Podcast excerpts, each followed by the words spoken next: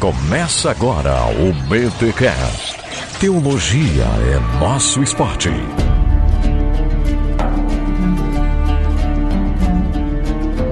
Muito bem, muito bem, muito bem. Começa mais um BT Cash de número 242. Eu sou o Rodrigo Bibo e hoje eu vou entender esse negócio de Palestina, Jerusalém, Oriente Médio. Eu tô aqui como aluno. Eu, hoje todas as minhas dúvidas serão esclarecidas. Amém. Aqui é Rogério Moreira Júnior e eu torço que as dúvidas do Bibo sejam respondidas, que aí as nossas vão ser também. Eu acho que é muito otimismo da sua parte esperar respostas definitivas. Em uma hora, eu quero tudo em uma hora. Vamos. Ah... Aqui fala André Heinck. Eu tô pisando em ovos, então, Shalom Israel. tu me pega o assunto mais neurótico do universo protestante. Tá louco. Cara. Não, mas os nossos ouvintes são de boa, mano. A gente põe Iago e Pirula no mesmo episódio, a gente chama é, Felipe Figueiredo aí, tá tudo certo. O pessoal aqui é, é tranquilo. e meu nome é justamente Felipe Figueiredo, e onde houver a certeza que eu leve a dúvida. Eita, muito obrigado, Felipe. Fiquei bem consolado agora. Gente, trouxemos aqui dois historiadores para falar de um tema que é, é, um tema, como o André tá aí cheio, né, pisando em ovos, é um tema delicado sim, pessoal. E a gente quer falar um pouco sobre Jerusalém, sobre Palestina, um pouco desse conflito, a decisão do Trump que, né, ou seja, é uma decisão já mais antiga que ele, mas que agora ele caneteou o negócio. E afinal, de quem é Jerusalém? Jerusalém, né? Pertence a quem Jerusalém? Vamos tentar dar um panorama bíblico, um panorama histórico, ok? Lembrando que, gente, vai ter aqui posições sendo defendidas. E você que é ouvinte do BTcast já sabe que a gente procura trazer aqui as posições, a gente respeita as posições. Já conversamos nos bastidores aqui, vai vir gente de posição diferente, provavelmente, ok? Então, você que é novo aqui, tá ouvindo pela primeira vez, veio por indicação do Felipe e é cristão, calma que a gente dá espaço aqui aqui para as visões diferentes. Mas hoje,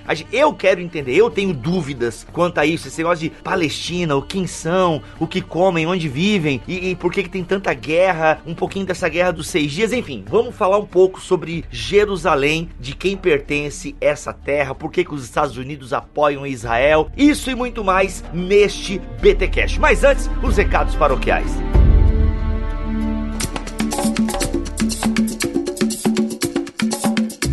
Recados paroquiais dessa semana, galera, uma notícia muito boa para nós que organizamos o evento. As vagas para o BTD estão encerradas, esgotadas e, gente, é isso. Faltando aí menos de um mês, aliás, faltando 40 dias pro evento, vagas esgotadas. Galera, muito legal isso, muito bacana. A galera foi lá, correu atrás, comprou, vai ganhar brinde, aquela coisa toda. O que acontece? Temos aí 10 pessoas que estão com um boleto para vencer. E se essas pessoas não pagarem o boleto, aí sobra então aí mais, não é 10 pessoas, tem mais 7 pessoas mais ou menos. Então assim, depois que acabou a vaga, muita gente mandou e-mail. Meu Deus, eu esqueci de fazer a minha inscrição pro BTD. Galera, eu tô montando uma fila de espera aqui conforme o pessoal me manda e-mail. Conforme o pessoal for desistindo, né? Ou seja, eu entendo por desistência não pagar o boleto, mas tinha umas 7 pessoas só. Então, assim, tipo, e já tenho mais de 7 pessoas. Então, galera, acabou. Basicamente acabou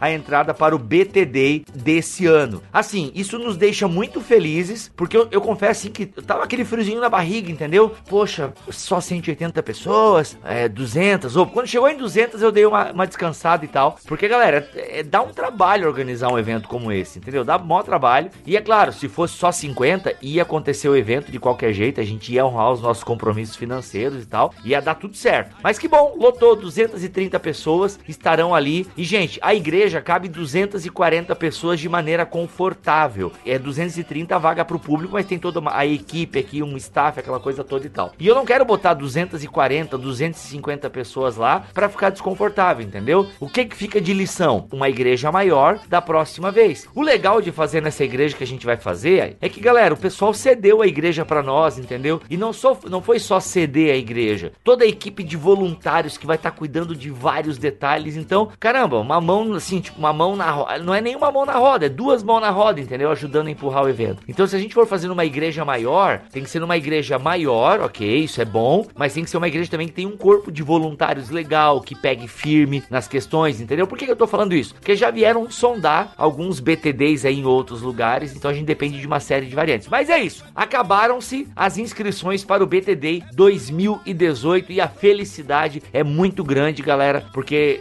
vamos orar para que seja um evento realmente abençoador, edificante, de comunhão e vai ser muito legal. Queira Deus que isso aconteça. Tá bom, gente? A segunda coisa é que está rolando mais um módulo da EBT, a Escola Bibotalk de Teologia. O pastor Cacau Marques está dando aí uma introdução, né, os fundamentos da espiritualidade cristã. Gente, tá muito legal. São sete aulas é, gravadas, aulas de meia hora. Então assim, estão bem encorpadas as aulas e tá só 37 reais. Só 37 reais para você fazer aí essas aulas da EBT. São sete vídeos, vai poder tirar dúvida com o professor, vai ser bem legal. Então tá aí, estão abertas aí as matrículas, as inscrições, as aulas já estão todas postadas. Então venha estudar na EBT, a Escola Bibotalk de Teologia. A gente quer tentar dar um plus aí, mas depende da adesão da galera. Então se você quer estudar, gosta da maneira Bibotalk de ensinar, vai lá fazer o módulo com o Cacau, que tá só 37 pila e tá valendo muito a pena. E você pode ficar até um ano aí na plataforma. Então, gente, você tem aí bastante tempo para ficar na plataforma aí dessa disciplina para poder ver os vídeos, rever aquela coisa toda e tal, tá bom? Vamos para esse episódio aí, não quero me alongar muito aqui porque o episódio tá maravilhoso, gente. Ouve aí, ouve aí, depois comenta aí com carinho, tá bom?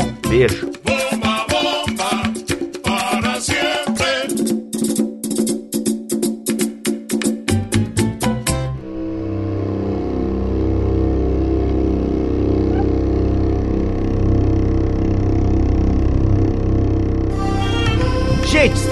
Falando aqui de Jerusalém e Jerusalém é uma cidade querida pelas religiões abraâmicas, né, como os historiadores costumam aí se referir. Então, ela é querida tanto pelos judeus, né, pelos hebreus, ela é querida pelos cristãos e ela é querida também pelos muçulmanos. Então, a gente percebe que as três maiores são as três maiores religiões do mundo, gente, ou não? Sim, sim. É, dá para pôr o hinduísmo, né, nesse rolê também, porque qualquer coisa que é praticada na China ou na Índia vai ser em larga escala. É, é. Mas então, religião monoteísta, vamos dizer então, né? Sim, sim, sim. As três monoteístas grandes são essas. Então a gente percebe que é uma cidade que tá no miolo. Cristãos e judeus talvez não tenha tanto conflito assim, mas, né, da parte muçulmana já rola algumas coisas. André, pra gente entender um pouco, vamos voltar pros escritos sagrados, porque a gente, é, é na Bíblia que a gente tem, né, o desenrolar dessa história, né, ou começa de certa forma ali, porque essa cidade de Jerusalém começa a se tornar tão importante,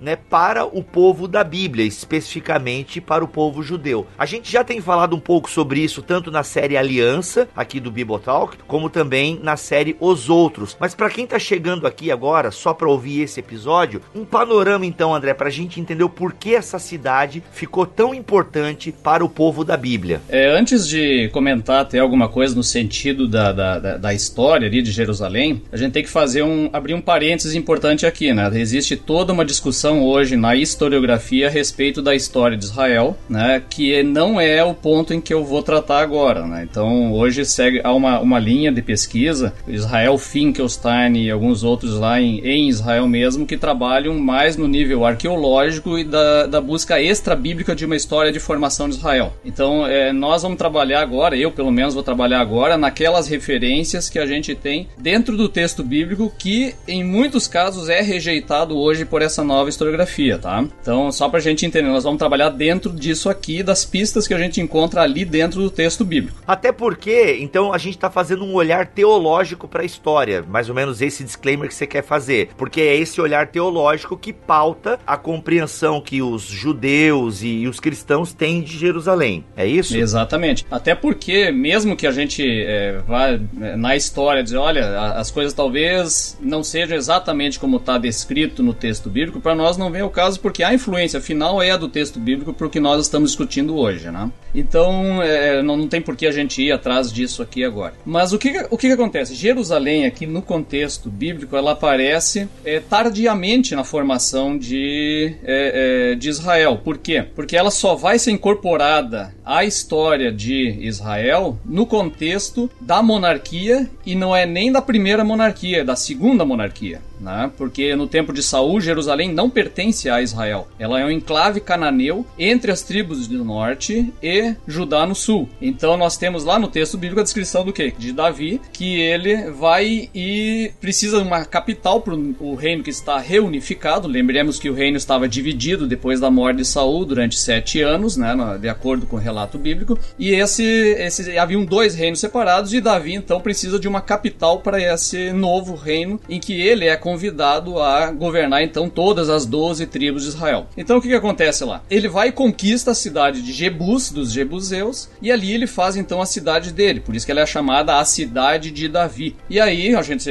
até já, já, foi, já foi comentado aqui na, na série Aliança, ele leva para essa cidade nova, a Jerusalém, então a, a, cidade da paz, né? Ele leva toda a estrutura religiosa do tabernáculo, né? e lá ele estabelece então o templo, então ele tem toda uma estratégia, é, não só só religiosa, mas também política, de agregar as tribos em Jerusalém nesse ponto. Então é, é, é bastante importante essa relação Jerusalém com a tribo de Judá e com Davi, porque depois que o filho dele faz todas as bobagens dele lá, de Salomão, né? E acontece a divisão depois da morte dele, esse é um dos argumentos das tribos do norte. Nós não temos nada com Jerusalém, nós temos com o norte. Então se separam as tribos. Qual era a capital do norte? Lá era Betel, não? Não, é que ali ele não tinha capital no momento, né? Ele vai ser primeiro Siquém, depois transfere para Jezreel e aí anos, décadas depois vai surgir Samaria para virar a capital do norte, né? Eles não têm uma, uma cidade central ali. O Jeroboão, depois da divisão com o Roboão, onde é que o Jeroboão faz a... Ele construiu duas capitais, né? Eu não me lembro exatamente quais, mas uma delas foi Jezreel. Ele foi primeiro em Siquém, depois Jezreel. Uhum. É, mas então o que, que acontece? O que fica para nós ali é que Jerusalém ela fica muito ligada a Judá e não tanto a as tribos é, é, do norte. É, depois, essa cidade vai ganhando então cada vez mais centralidade nesse contexto, principalmente judaico, né, na, na relação com Davi e com o culto.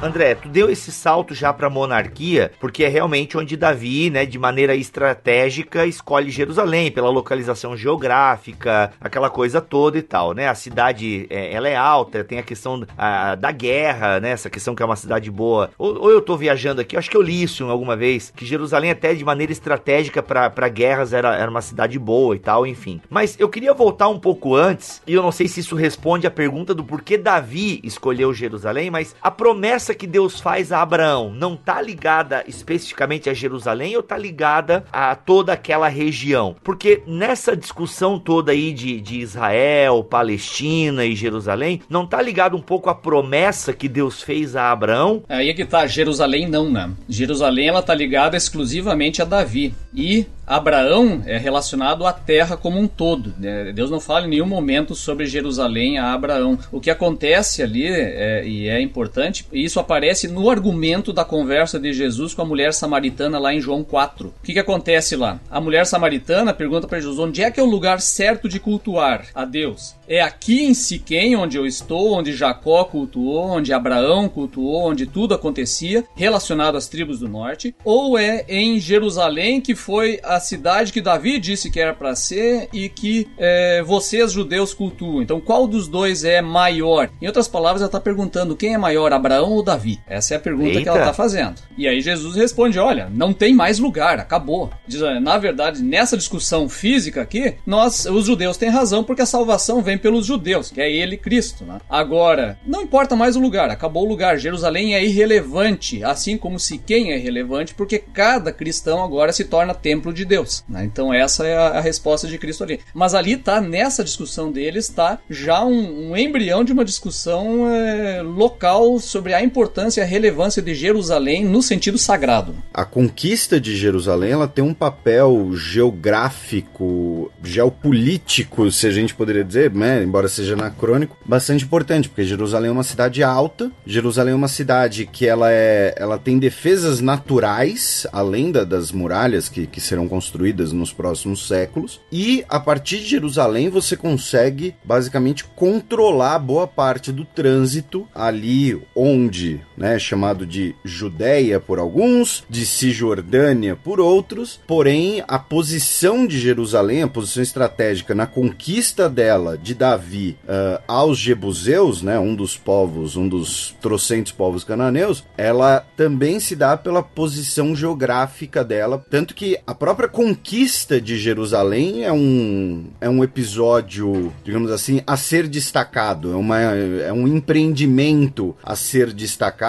e essa importância geográfica como uma cidade-fortaleza, digamos assim, ela vai inclusive durar nos próximos séculos, né? Não apenas, né? A gente costuma pensar até pela tradição ocidental e, e pelas posições de destaque ali em né, uh, israelitas e depois romanos. Porém, nesse meio tempo nós temos ali uh, povos uh, assírios, nós temos ali o avanço aquemene da Pérsia, os exércitos de Alexandre tiveram por ali também. Então, é, essa importância geográfica dela é bastante grande mesmo, então só queria dar essa, esse destaque. Mas assim, a gente não consegue dizer, por exemplo, que os judeus foram lá e conquistaram Israel, é, Jerusalém e que houve dos cananeus, dos jebuseus, um movimento de tentar reconquistar a cidade para ela ser especial para eles. A gente pode dizer isso? Olha, é aí que é o interessante da coisa, né? Essa questão política que a gente estava falando, que é a, a, grande sacada de, de Davi, o que, que ele faz ali de acordo com a descrição do texto bíblico? Ele escolhe uma cidade que é fortificada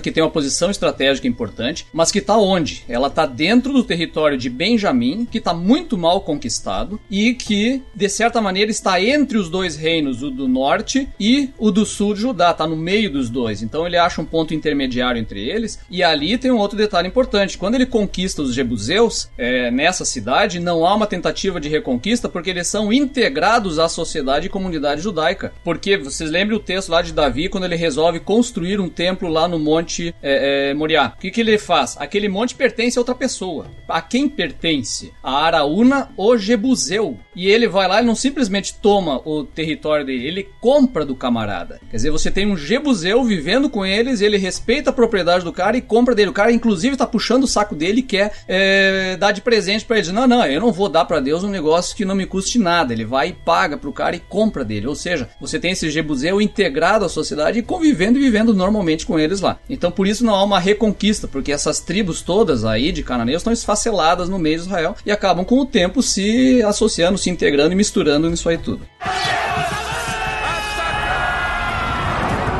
Até tem uma teoria que é, é claro que ela, ela destoa um pouco do relato bíblico, mas é, alguns até acham que na verdade a tomada de Canaã não foi bem como Josué descreve, mas se parece mais com os relatos de juízes. Tipo, o povo foi chegando, e aí pessoal, beleza? A gente veio do Egito agora lá, pô, foi difícil, cara. Pô, posso pegar aquele canto ali, vou armar minha barraca ali, entendeu? A galera foi chegando, não foi essa coisa de porrada, vem com Josué lutar em Jericó e tal. Então há uma linha de pesquisa que fala que essa tomada da Terra não foi bem uma tomada da Terra, mas foi, esqueci o termo bonito agora que tem para isso. Foi mais assim, tipo, chegando, entendeu? Na Coab. Eu gostei da encenação do Bibo que transformou o negócio num grande churras, né? Cada um foi claro. chegando, cada um trouxe seu isopor e, e fechou.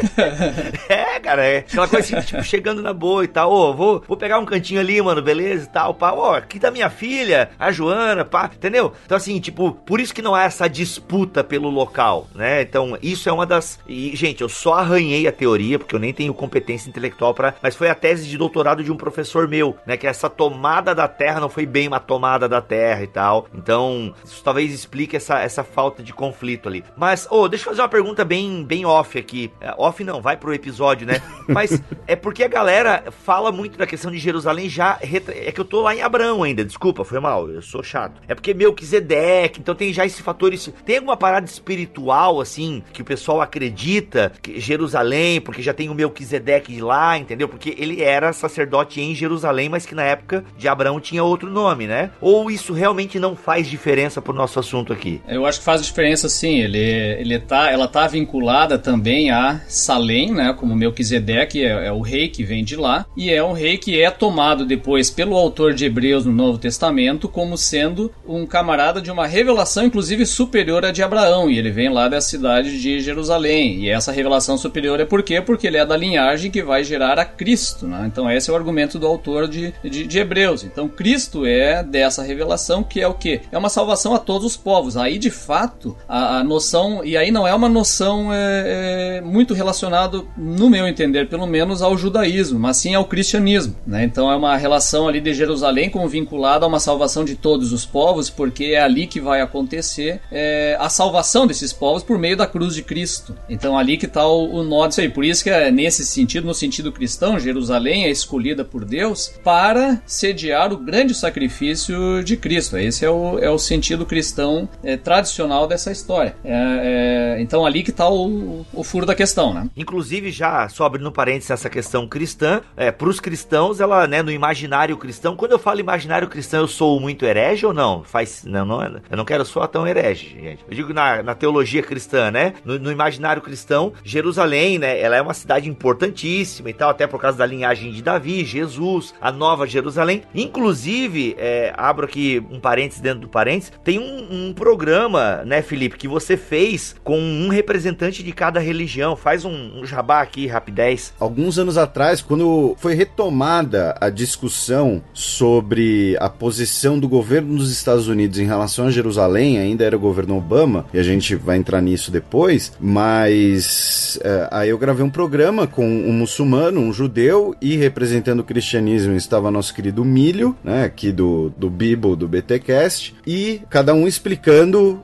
do ponto de vista religioso, né, a importância de Jerusalém para cada uma dessas religiões, o ponto dela para cada uma, é, tanto a origem quanto os significados. E, e, ali a principal discussão, que era uma coisa que estava muito em voga na época por conta do, do auto-intitulado Estado Islâmico, também as perspectivas escatológicas sobre Jerusalém. Hum. Né? A importância de Jerusalém para o possível, suposto fim do mundo, enfim. Então, foi, foi mais ou menos isso isso que eu tentei fazer. Legal, legal. Então, cê, cê, é, o, o, link está aqui na descrição desse BTcast. A gente até vai dar uma adiantada porque muita coisa foi discutida lá e se você gosta do Melhorança, ele estava lá representando a turma. Vamos seguir então aqui o nosso papo, porque Jerusalém então, ela se destaca como a cidade de Davi, então, né, para teologia bíblica de certa forma, se torna uma cidade muito importante, e a gente tem na década de 70 depois de Cristo, um fato que vai mexer bastante com essa estrutura histórico-teológica do povo judeu. Inclusive, André, a gente chama povo judeu porque o povo de Israel teoricamente no cativeiro assírio some, né? É, deixa de existir um povo de Israel. E a tribo do sul, né, que é da tribo de Judá, ela permanece ali, por isso que a gente então dá esse nome de judeus e tal, o judaísmo. É isso, Judá mesclada a Benjamim, né, que é onde ficava Jerusalém, né? O, o próprio apóstolo Paulo é da tribo de Benjamim, né, mas judeu ali, e também a tribo de Simeão, que já estava misturada desde o início lá, segundo o relato de Josué e Juízes, né? Então, e mais os levitas, né? Então, nós temos aí praticamente quatro tribos que foram formaria então o povo judeu, que é o que sobrou, né? O restante todo foi espalhado entre as nações pelos assírios. E aí a gente então tem o Templo de Jerusalém, que é erguido ali. Esse Templo do Tempo de Jesus é o segundo templo, confere que foi construído por Herodes. É, na verdade foi ampliado por Herodes, né? Ele, ele é o segundo templo reconstruído lá é, no retorno do exílio, né? Que ele é Zorobabel e a turma do retorno acaba encetando aquela construção que termina lá por volta de 520. E aí Herodes pega essa estrutura e amplia ela significativamente e transforma num, num templo realmente absurdamente grande aí na, na época e que estava em construção, inclusive as áreas externas ainda estavam em, amplia em, ampliação até 64, se não me engano. Quem destruiu a primeira vez o primeiro templo erguido por Salomão? Ah, Nabucodonosor, né? Nabu ah, tá, os babilônicos, né? Ah, então tem esse templo, né, é, reconstruído ali por Herodes, e na década de 70, né, a gente tem aí que é conhecido como a queda de Jerusalém. Fala um pouquinho para nós aí, André e Felipe também, fica à vontade, o que que aconteceu, o que que isso representa? Até porque porque para os romanos não era muito comum que eles chegassem é, em um país colonizado e destruíssem e tirassem o pessoal dali, né? É, eles eram bem de boa, até como o André explica na série aos outros. É, acho que esse é um modelo grego, não é, André? De chegar, né, domina aqui, mas não, pode ficar aí de boa com a tua cultura e tal, ou, né, vamos misturar aqui. Eu não vou chamar os romanos de boa, não, cara. Ninguém é de boa, cara. O cara é de boa se tu não resistir, cara. Então, ah, é, acho que até o, o, é, o Felipe pode nos ajudar mais aqui, né? Mas a, a, a, o ano 70 ele faz parte dentro do contexto da Guerra dos Judeus, né? E, e, Jerusalém é o ponto final de resistência dessa invasão e o templo, como ele todo é amuralhado ao redor, então ele é a última fortaleza a ser conquistada. Por isso que acontece a carnificina que tem lá dentro, né? Quem sabe pode nos ajudar aí, Felipe? Eu acho que talvez seja interessante a gente voltar um pouquinho no tempo, porque o motivo da conquista, entre aspas, romana né, que era que a região da era a província da Judéia, né, que era um, um estado cliente dos romanos, com Herodes. É quando nós temos a construção, inclusive, de Cesareia, que vai ser a capital romana da administração romana da Judéia e depois uh, da Palestina romana, né, a gente vai entrar nisso. Uh, inclusive Cesareia é um sítio arqueológico magnífico, uh, como eu sei que muitos dos ouvintes do, do BTcast pretendem ir a Israel algum dia para visitar Jerusalém, recomendo que visitem Cesareia também, até porque tem restaurantes muito bons. Uh, e. Uh, As motivação muito boa. É, não, se você não quer ver as. Porque, assim, Cesareia foi quase uma Disneylândia para mim, né? Porque é, é, um monte de pedra velha, mas se você não quer ver as pedras velhas, tem comida. Tem comida, tem praia, tem paisagem, mas. Essa é a minha frustração quando eu viajo. Eu viajei outro dia, lá fui para Machu Picchu, então eu tava enlouquecido tirando foto de pedra, né? E minha esposa dizia assim, pô, cara, só tira foto de pedra, vamos tirar da gente, né? é, mas eu tô com você nesse sentido, viu? Então, assim, estamos aqui. Você, você tem minha moção de apoio. Aí, quando Herodes morre, os romanos, até porque a região da Judéia era uma das fronteiras orientais do Império Romano, ou seja, como uma região de fronteira, ela estaria suscetível a interferências externas ou a ser ponto de partida de mais conquistas. Quando Herodes morre, temendo né, que se tornasse ali uma, uma região enfraquecida, um, um, que os seus sucessores, seus, uh, uh, não lembro se eram filhos ou descendentes por outro nível, né, eram os Agripino, acho. Sim, são filhos dele. São filhos, então. Uh, temendo que seu, seus filhos ali fossem governadores fracos, os romanos iniciam um governo direto via os legados, via presença de, de tropas, de, de legiões, que vai levar à chamada Grande Revolta dos Judeus. Então, os judeus se revoltam contra o domínio romano que estava estabelecido desde antes, uh, bem, uh, uh, desde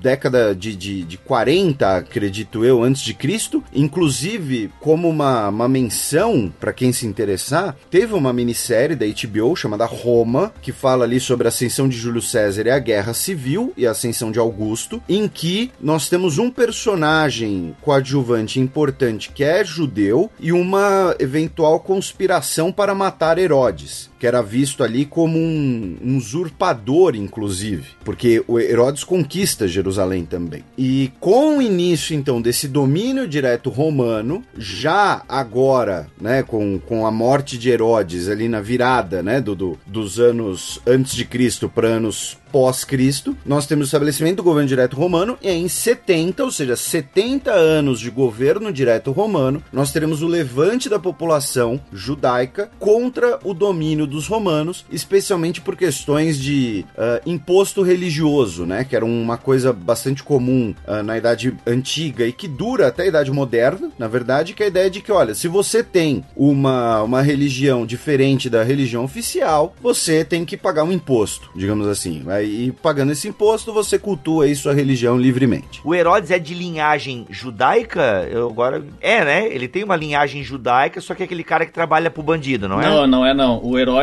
ele é edomita, o descendente de Esaú. Os edomitas, eles foram praticamente exterminados ali ainda no tempo, um pouco tempo depois do tempo de Davi. Aliás, no tempo de Davi mesmo, sobraram algumas famílias e aí o Herodes é descendente dessa família. O que acontece? Os macabeus, no período de dominação, né, que eram é, vamos dizer, governantes sacerdotes da, de Israel independente ali, até 165 em diante, era 165 até a conquista romana em 64, é, uhum. eles é, circuncidaram à força os, é, todos esses, esses edomitas, entre eles os herodianos. Então eles são descendentes, circuncidados na marra e fazendo parte então de, desse povo aí. Mas eles sempre foram vistos bem enviesados pelos judeus, né? eles não são considerados do mesmo povo. Porque os herodianos é aquela turma que aceitou de boa, né, o domínio de Alexandre. Não, vamos pegar a cultura tudo aqui, aquela coisa toda, não é isso? É, o herodiano daí ele é aí já é um outro termo um pouco diferente. O herodiano acaba sendo o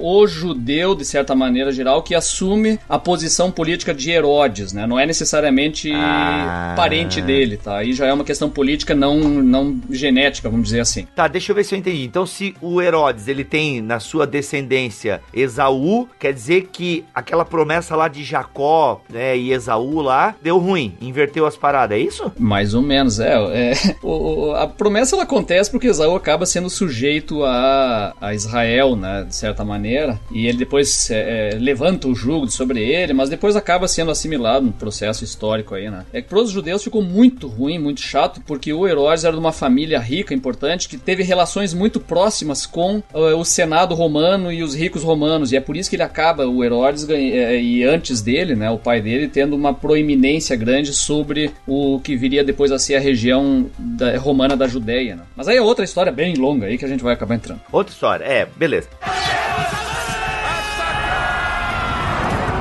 Destruição de Jerusalém. E aí, o que que acontece depois? Tipo, Jerusalém fica ali, vira uma cidade normal, ok? É, porque assim, a ideia é, os romanos foram lá, eles invadiram a cidade de Jerusalém, derrubaram o templo e mandaram todos os judeus saírem da região da Judéia. Foi nesse período também que a região passou a ser chamada de Palestina, como é que é? Sim, quem troca, digamos assim, o nome da província de Judéia para Palestina é Adriano. E aí, aqui a gente chega no, no primeiro pomo da discórdia que é o seguinte: essa explicação vai soar surreal, talvez, para algumas pessoas, mas é verdade, tá? Eu prometo que não estou inventando nada disso. É o seguinte: o idioma árabe não tem a letra P. E Adriano vai batizar a Palestina de Palestina em homenagem aos filisteus, que são os principais inimigos dos hebreus na, na história bíblica, dá para dizer isso? Uhum. Sim, sim. E ele chama né, de Palestina, já que né, o, o a, a, questão do P e do F no latim, depois no italiano, né? Então vira Palestina. E quando nós temos depois a chegada dos árabes, é Falestim, porque o idioma árabe não tem a letra P. Então tem muita gente que argumenta que o próprio nome Palestina não existiria, digamos assim, por ser uma imposição, uma, uma vingança romana contra o levante dos judeus e que os povos, as pessoas que se dizem árabe-palestinas, na verdade, são uma invenção porque esse nome sequer existe no idioma deles, já que o idioma deles sequer prevê a letra P. Só que aí qual é a contrarresposta? Os árabes falam Falestim justamente porque é o som dos filisteus, porque filisteus, embora fosse escrito com P, se pronunciava F, né? É uma coisa que a gente vê, por exemplo, até hoje na grafia em inglês das Filipinas, né? Você escreve com P, mas fala FI, né? Antigamente farmácia era com PH. Então, devido a esse maldito legado gramático latino, nós temos aí o primeiro pomo da discórdia com essa mudança feita por Adriano em vingança aos judeus, né, de tirar o nome de província da Judéia e ela se torna a Síria-Palestina, né? Síria já era um termo presente, mas enfim, Síria-Palestina e ele vai também mudar a administração romana, vai reconstruir Jerusalém, agora com o nome de Aélia Capitolina. Capitolina é uma das sete colinas de Roma, né, salvo engano. Então, a ideia é de reconstruir Jerusalém, agora como uma cidade, entre aspas, pagã, e, nesse sentido, nós teremos a construção do templo a Júpiter, que é a base da futura igreja bizantina do Santo Sepulcro. Uau. Caraca. Onde hoje a igreja do Santo Sepulcro tem um domo gigantesco, lindíssimo, inclusive, que originalmente era um templo romano a Júpiter. Tem um detalhe aqui importante que a gente precisa dizer para o pessoal entender a diferença cronológica aqui. Né? Antes nós estávamos falando da queda de Jerusalém na invasão de Vespasiano e da Tito no final no ano 70. Ali aconteceu a destruição do templo de Jerusalém né? e a, o fim então dos sacrifícios do templo que não existe mais até hoje. Tá? Aí o que acontece? Neste momento, ainda continuou sendo Jerusalém até Adriano, que acontece a revolta de 135, que é o ano, né? Ah, é, que é de Massada, tá certo, para não confundir. Exata, manda bala, manda bala. Isso, é a revolta de Massada dali, porque é a revolta de Bar Korba, que é outra revolta messiânica. Todas são revoltas messiânicas aqui. Então, é por isso tanto a seriedade lá do evento Cruz de Cristo e tudo mais, porque também é um bar, mesmo barril de pólvora em termos da questão messiânica do rei Messias chegando, tá? Mas então o que acontece? Acontece? Essa outra, né, que o Felipe tá falando, que é aí a segunda revolta, a de é, Bar Corpa, e que vai levar então à intervenção de Adriano, e aí o que acontece ali? Se antes os judeus era permitido a eles virem a Jerusalém e continuava sendo judaico em Jerusalém, Adriano acaba com isso. Então ele muda a capital, ela se torna uma cidade romana, romaniza todo o processo e expulsa os judeus. Dali a, part a partir dali os judeus não lhes é permitido dentro do Império Romano, de Adriano pelo menos, que eles venham a Jerusalém. É, aí já é bem mais sério. Qual é a data disso aí? 135. E duvido tu falar o nome do cara de novo. Duvido tu falar o nome do judeu bonito, como tu falou da primeira vez. Bar Korba. Ó, Se ferrou, falou.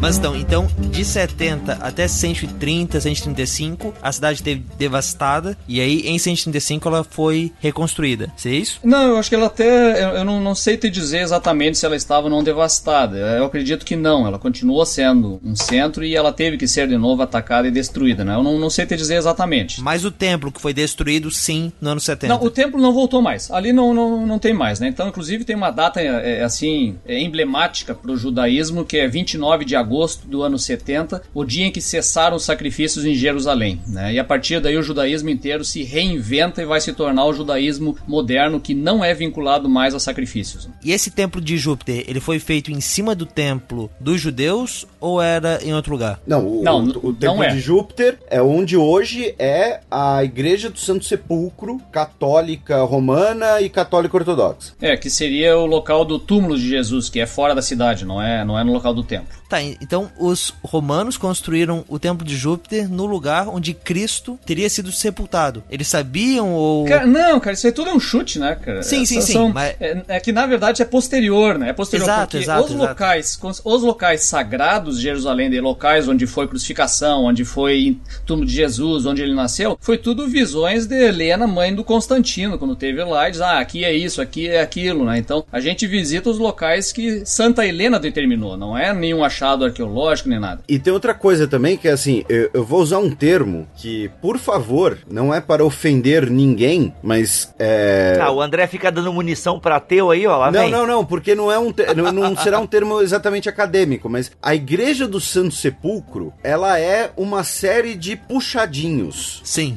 Ela não é um local apenas. Então, assim, o local onde Jesus eh, teria sido crucificado, Jesus onde Jesus teria sido su- a pedra onde o seu corpo teria sido ah, ah, lavado após a crucificação, eles estão no mesmo complexo de prédios, digamos assim. Mas lá dentro você tem diversas igrejas e, e diversas capelas, ah, digamos assim, e é uma construção relativamente moderna, né? É uma construção bizantina, no lugar onde estava ali o templo de, de Júpiter e usa a ideia, né? O, o conceito arquitetônico, melhor dizendo, né? Do domo. Não é o mesmo domo, desculpa se isso pareceu, né? Mas o, o, o domo da atual Igreja do Santo Sepulcro é inspirado pelos domos dos templos de Júpiter romanos, como por exemplo nós temos até hoje em Roma, né? Mas, é, como eu disse, a Igreja do Santo Sepulcro, onde tem lá a pedra de é, é, Golgota que fala, É, Gólgota. Gólgota, ok. Como disse, ela é uma série de puxadinhos. Inclusive lá dentro você tem a igreja, uma igreja, uma capela ah, ortodoxa grega, uma ortodoxa armênia, outra ortodoxa russa. E se tiver procissão de mais de uma igreja ao mesmo tempo, já deu treta. Tipo, de, de padre sair na porrada. Eita. É, isso é sério. É nesse período que surge o termo Palestina? Se vocês já explicaram, eu, não, eu perdi essa parte. Sim, eu acabei de. Eu falei isso agora há pouco, Dorminhoco. Ah, foi mal, eu fui mexer no Instagram. Entendi. Então é ne- nesse período aí. Legal. Tá. E aí o, o André Reich explicou então essa parte do, do Adriano ali, que ele. Galera, vazem daqui e eu não quero. Tipo, então foi com o Adriano, se eu entendi, que judeu passa a ser desassociado de Jerusalém. Tipo, vaza daqui. É isso? É, exatamente, porque é, nós temos um processo que não é de uma vez só, né? Então, o ano 70 começa, a,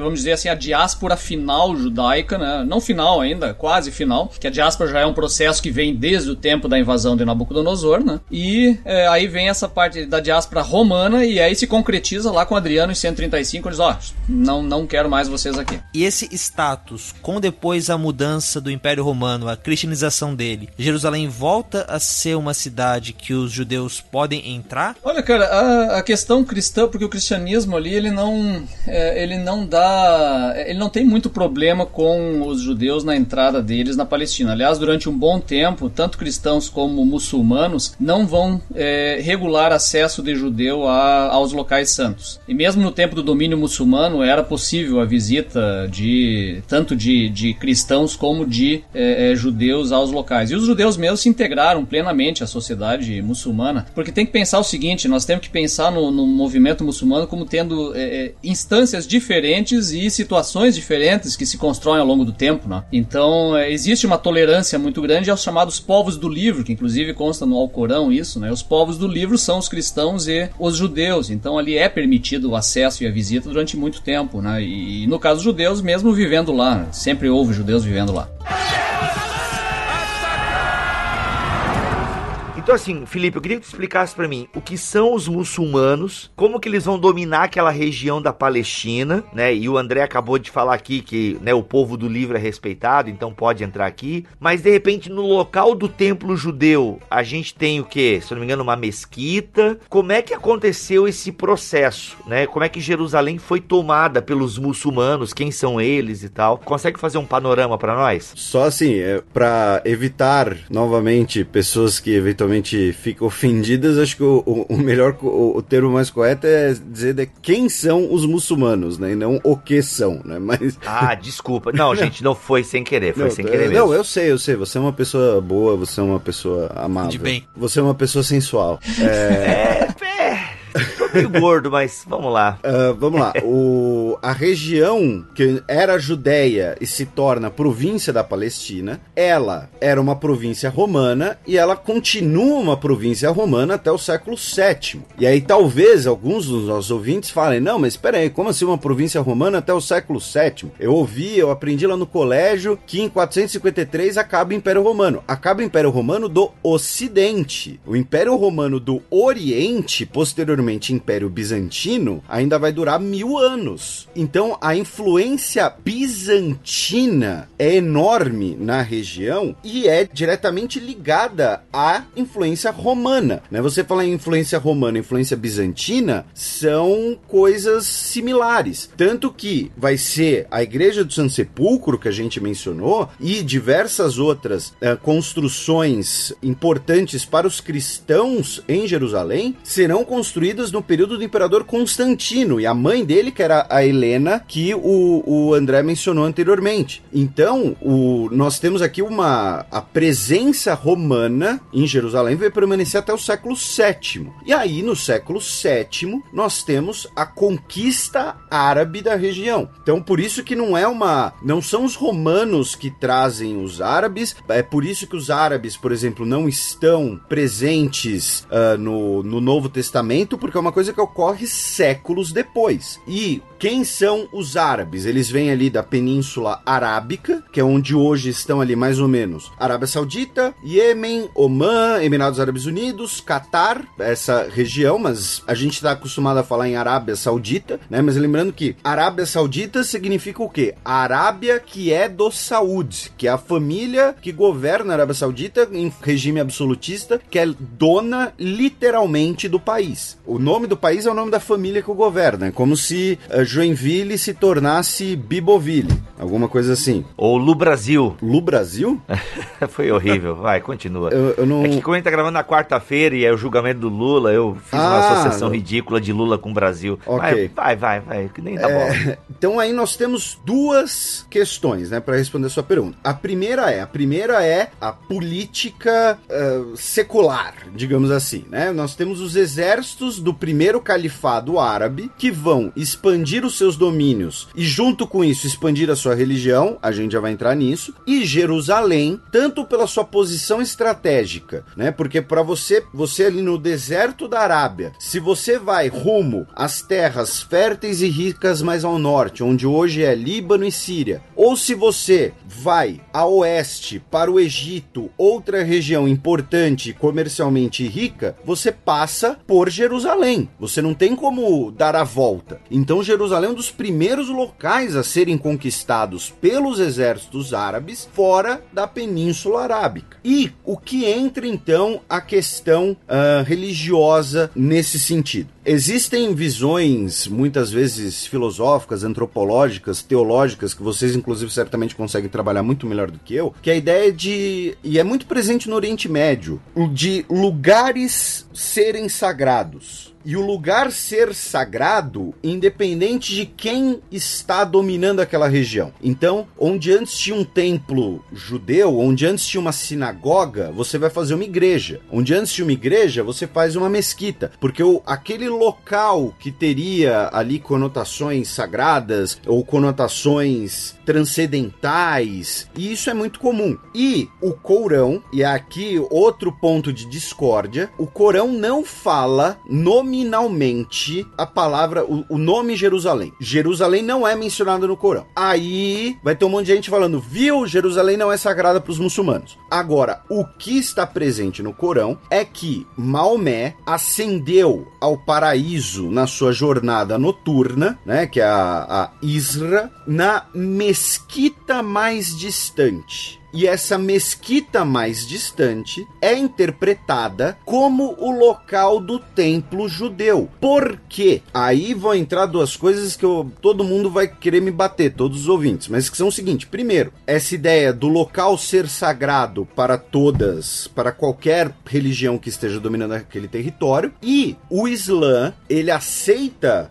digamos assim, a herança cultural cristã, que por sua vez aceita a herança cultural judaica. É tudo uma linhagem só. Lembrando, Jesus é um dos profetas mais importantes no, no, no Islã, né? Vai ser Jesus que vai participar do julgamento das almas no, no fim do mundo, digamos assim, muçulmano. Olha aí. Então, nós temos, é, é, e com o nome de Issa, não é porque ele tem outro nome, é porque é a, pro, é a pronúncia árabe, só isso, né? Então, assim, a partir do momento que o Islã aceita, ele incorpora, ele tem uma herança em comum, né? Porque são todos descendentes de Abraão, todas as religiões do livro, esses conceitos vocês conseguem explicar muito melhor do que eu, mas o Islã, ele aceita, ele incorpora, melhor dizendo, essas heranças. Então, o Monte do Templo te, seria um lugar também sagrado para os muçulmanos. E ele seria a mesquita mais distante, porque ele não está na Península Árabe, porém é o lugar mais importante, um lugar importante para essa tradição. E segundo, aí alguém pode dizer, mas espera aí, o templo no monte não era uma mesquita. Aí é uma questão terminológica, né? Aí a gente vai entrar numa porradaria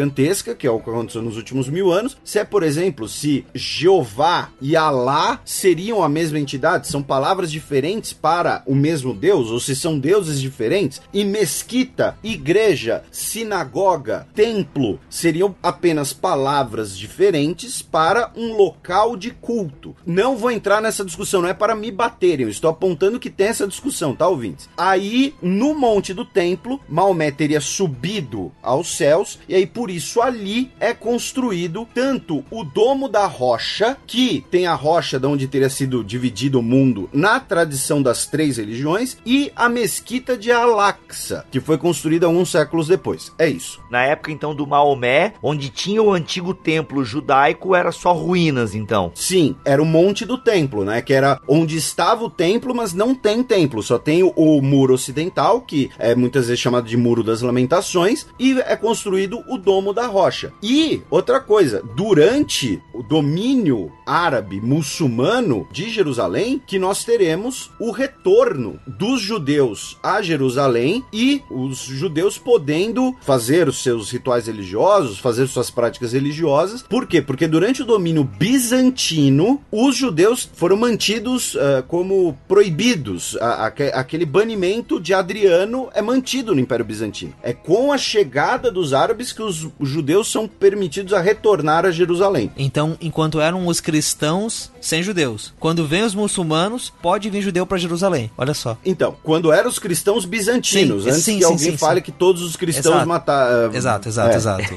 Os, os, os, bizantinos ali. Ô, Rogério, que feio. Ateu dando lição de moral. Nossa, que vergonha pro Evangelho. Nossa, Deus me livre. Não, não, não. Não, não dei lição de moral em ninguém, até porque eu sou um desmoralizado. Eu sou uma pessoa imoral. Tá, somos todos nós. Todos nós somos. Mas a gente pede perdão para Jesus. E tu não, devia pedir também.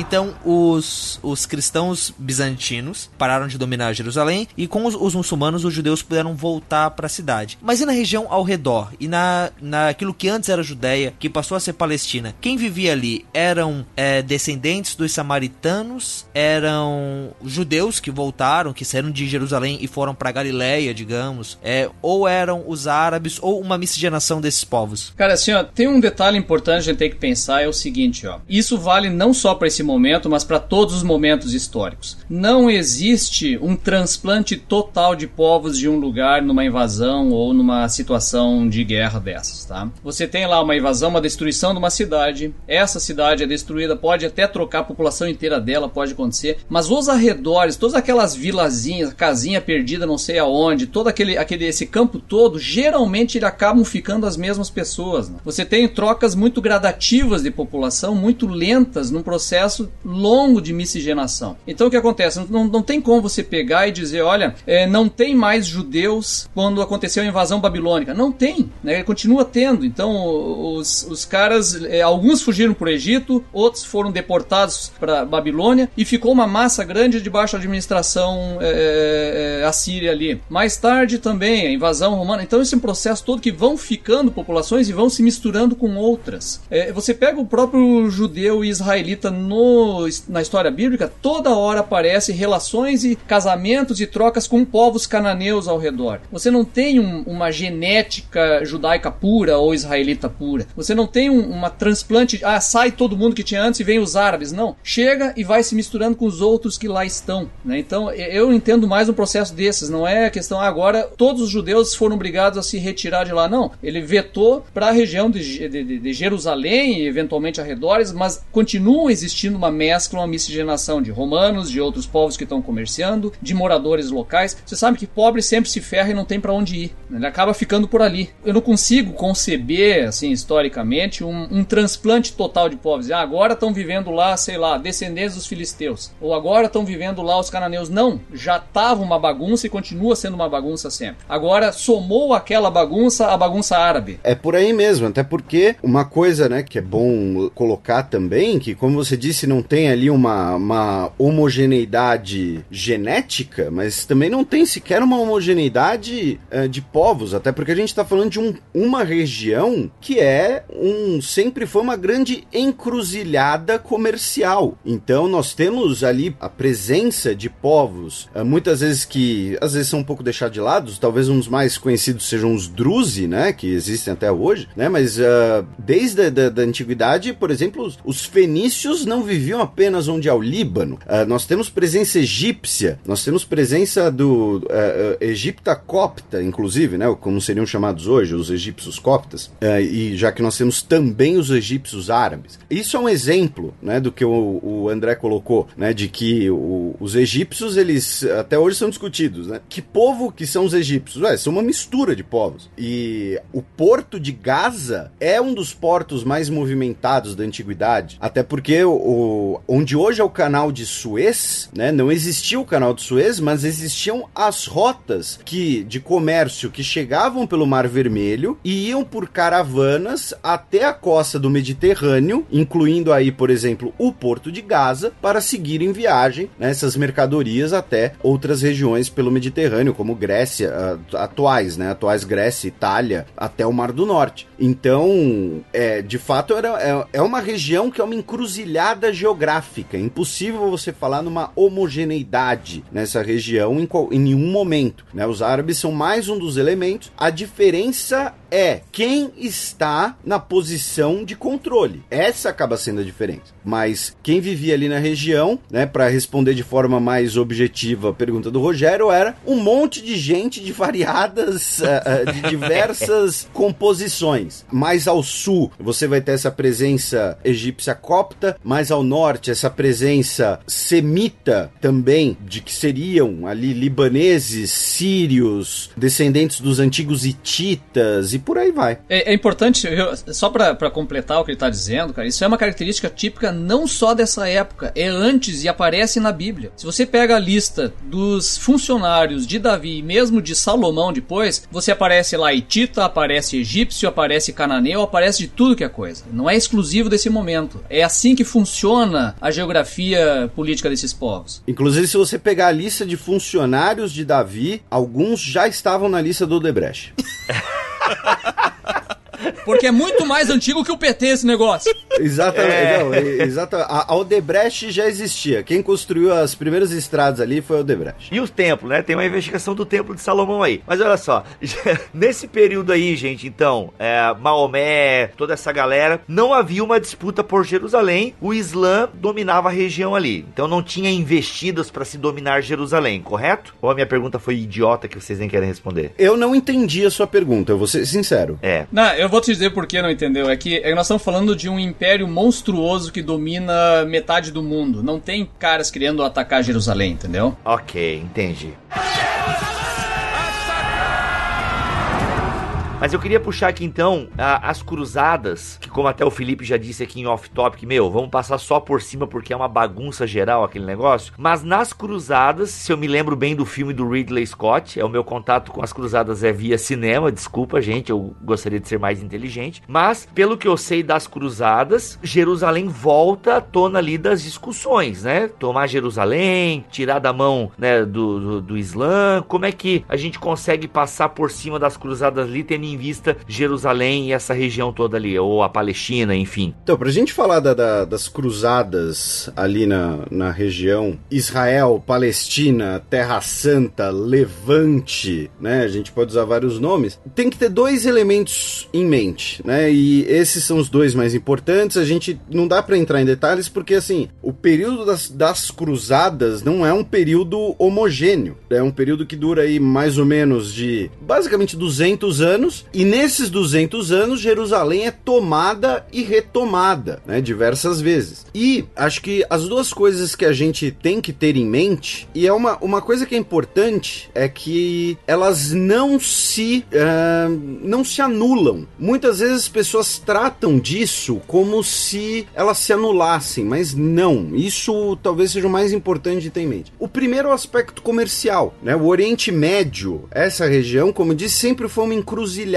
de civilizações, de fluxos comerciais, de fluxos culturais e políticos. É o que liga Oriente, e quando eu falo Oriente, eu estou falando aqui de Pérsia, Irã, Sudeste Asiático, de certo modo até mesmo a China, pela Rota da Seda e tudo mais, ao Ocidente. Então, o fluxo comercial pelo Oriente Médio, pelo Egito, pelo Mar Vermelho, pela região do Levante, pelo Golfo Pérsico, sempre foi muito grande. E controlar esse fluxo comercial era uma questão importantíssima. Não só pela grana, não só por controlar o comércio, mas porque aí eu vou apenas né, pincelar por cima. Tem um historiador belga, o Henri Pirenne, que ele tem a tese dele, que na época foi bastante inovadora, hoje ela né, já foi um pouco mais esmiuçada, era de que a Idade Média ela não começa com o fim do Império Romano do Ocidente, como a gente costuma aprender na escola, né? Porque o Império Romano ele continua, ele continua seja nas instituições uh, dos reinos ditos bárbaros, como o reino dos francos, no Império Romano, no Império Bizantino. Na verdade, o que a gente chama de Idade Média começa mesmo quando os exércitos muçulmanos entram na Península Ibérica. Por quê? Porque aí todo o Mediterrâneo, todo esse comércio mediterrâneo, agora ele está basicamente fechado à cristandade. Mais da metade da costa mediterrânea agora é controlada pelos muçulmanos que estão em guerra contra os cristãos nesse período. Então, você controlar a região do Levante, a região da Israel barra Palestina, né, Israestina, ah, sei lá, é importante inclusive para reabrir esse fluxo comercial, para ter um controle de entrepostos com a perda de territórios e depois a perda de praticamente toda a Península Ibérica para os avanços muçulmanos. E a segunda questão é a seguinte, e aí é importante porque muitas pessoas, por razões diversas, abordam apenas uma como se anulasse a outra. Você tem a questão comercial, a questão política, a questão estratégica e também a questão idealista, a questão religiosa, a questão mental, que é muita gente queria retomar Jerusalém por ser vista como o lugar santo para o cristianismo. Então, você não consegue mobilizar dezenas de milhares de pessoas a peregrinarem até Israel e hoje, se alguém for peregrinar até Israel, ela vai pegar um voo de 12 horas até Madrid, depois um voo de 3 horas até Tel Aviv, ou por Frankfurt, enfim, o que for. Na época não, na época estamos falando de uma viagem bem complicada e bem perigosa pelo Mediterrâneo. Então, a ideia de que a Terra Santa, e aí eu vou usar o termo cristão, a Terra Santa, tinha que ser retomada, tinha que estar em posse da cristandade, era enorme. Tanto que aí nós teremos as fundações, né, a formação das ordens de cavalaria que eram não a, a gente costuma pensar especialmente nos templários, né? Os templários têm 500 teorias da conspiração em cima deles e tudo mais. Mas quando a gente pensa nas ordens de cavalaria, a gente pensa num cavaleiro, mas é bom lembrar, eles também eram clérigos, né? Um cavaleiro hospitalário, um cavaleiro templário, um cavaleiro da ordem de Avis, da ordem de São Lázaro, que eram justamente os com uh, lepra, por exemplo, eles eram clérigos também. Fundamentalmente monges, né? Sim, sim, é. O termo correto seria monges, tá corretíssimo. Então, assim, você tem uma junção dessa questão religiosa com a questão política que é indissociável. Então, não era uma coisa cínica apenas de, ah, não, vamos tomar ali porque a gente vai ficar rico. Ali é onde está o comércio, é onde estão as caravanas. E também não era apenas uma coisa uh, fanática, do tipo, olha, vamos tomar ali porque aquilo lá tem que ser nosso. Era uma coisa alimentando a outra, inclusive financiando a outra ou apoiando a existência da outra, eu repito, pelos perigos da jornada e de toda a empreitada. Então, as cruzadas, elas são importantes nesse aspecto macro de toda a guerra pelo Mediterrâneo, também pela questão do fluxo comercial e também pela questão religiosa idealista. E aí, só pra gente mencionar, nós temos aqui, eu, e aqui eu confesso que eu estou colando, o primeiro cerco de Jerusalém, quando os cristãos tomam a cidade aos muçulmanos e depois, inclusive, exterminam todos os habitantes muçulmanos, ocorre em 1099 e o último cerco de Jerusalém no contexto das cruzadas, o quarto, ocorre em 1244, 150 anos depois praticamente, quando no, os Ayúbidas tomam a cidade de Jerusalém do Reino Cruzado, né, que já estava ali no, nas suas últimas, né, e é o último cerco de Jerusalém. Então nós estamos falando aqui de quatro cercos a Jerusalém, de, enfim, é, o mais famoso acaba sendo o do Saladino, né, até porque tem lá o filme do Ridley Scott com Orlando Bloom e tudo mais. Olha aí. Mas uh, Jerusalém, ela acaba sendo um pivô dessa empreitada, especialmente da motivação dessa grande empreitada que foram as cruzadas, mas que está num contexto muito maior e repito, esse talvez seja um dos grandes erros de quando se fala das cruzadas em diversas mídias, em diversas maneiras. Uma coisa não anula a outra, não era apenas religião, não era apenas geografia e uma coisa alimenta a outra.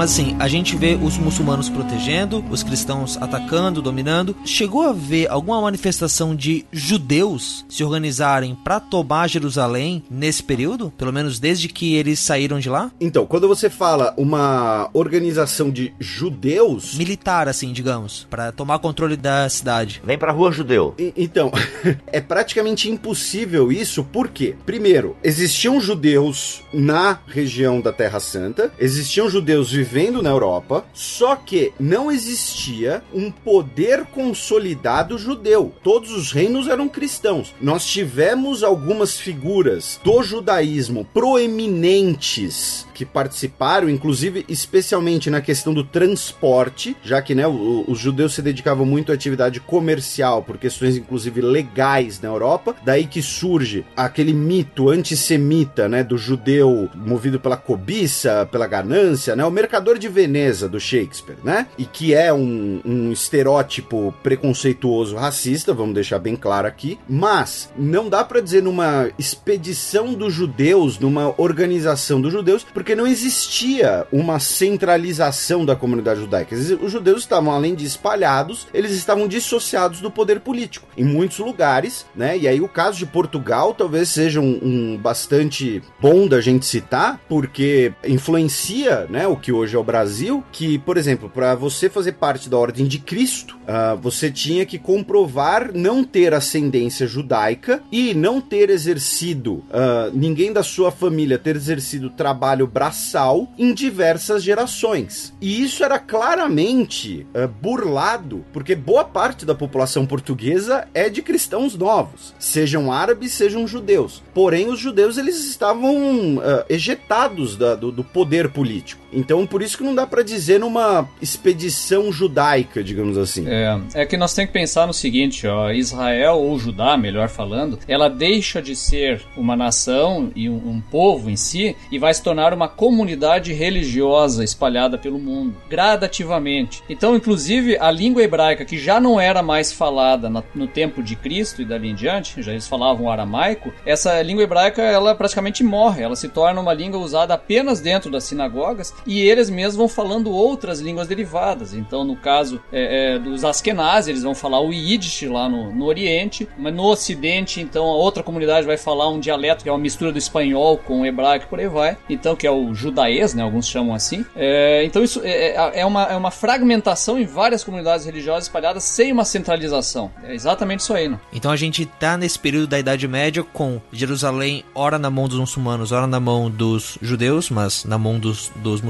depois ali que eles conquistaram ela dos bizantinos, mas judeus esquece. Dá para se falar que eles estão muito mais na Europa do que no Oriente Médio? Não, eles estão espalhados em tudo. É, eles estão espalhados, porém se a gente for assim contabilizar, se tivesse um censo na Idade Média, muito provavelmente tinha mais judeus na Europa do que na, na região ali do, de Israel e Palestina. É, vai ter muitos judeus no Egito também, né? No Egito, Sim, e dentro sim, do Império sim. Persa, por aí vai, mas re- a região da Palestina em si é bem menos do que essas outras densidades. né? Até a formação de Israel, muito provavelmente o Egito era a maior, tinha a maior comunidade judaica do mundo. E essa, e- esse espalhamento dos judeus pelos países, quanto dele é pela diáspora que já havia ali na época de Cristo e quanto que é pela queda de Jerusalém e pela invasão dos romanos, digamos? Aí eu não sei dizer. Cara, eu te diria que é mais pela, pela queda de Nabucodonosor ainda. Sim. Porque se você olhar lá no retorno do exílio, em Esdras, é, o Esdras volta do Oriente para ele fazer a reforma religiosa em Jerusalém. Quer dizer, o centro do poder religioso não está nem em Jerusalém, ele já está lá na Babilônia para lá, em Suzã e por aí vai. né? Então já estão lá, é formado o Talmud babilônico, que é o grande comentário da Bíblia. Ele vem da Babilônia e não de Jerusalém. Ele já está espalhado, ele já é uma característica dessa época aqui. É por isso que você pega lá na história da Páscoa de Cristo, você tem judeus do mundo inteiro que estão lá em Jerusalém Exato. falando várias línguas. E isso é uma característica que se torna presente no judaísmo, não mais como nação necessariamente, mas como comunidade religiosa. Esse é um ponto importante aqui. Né? E essa dissolução que vai ser então grande mudança do século XX depois, é quando essa comunidade religiosa vai se tornar de novo Estado. E aí que está o, o nó da, da questão atual de Israel.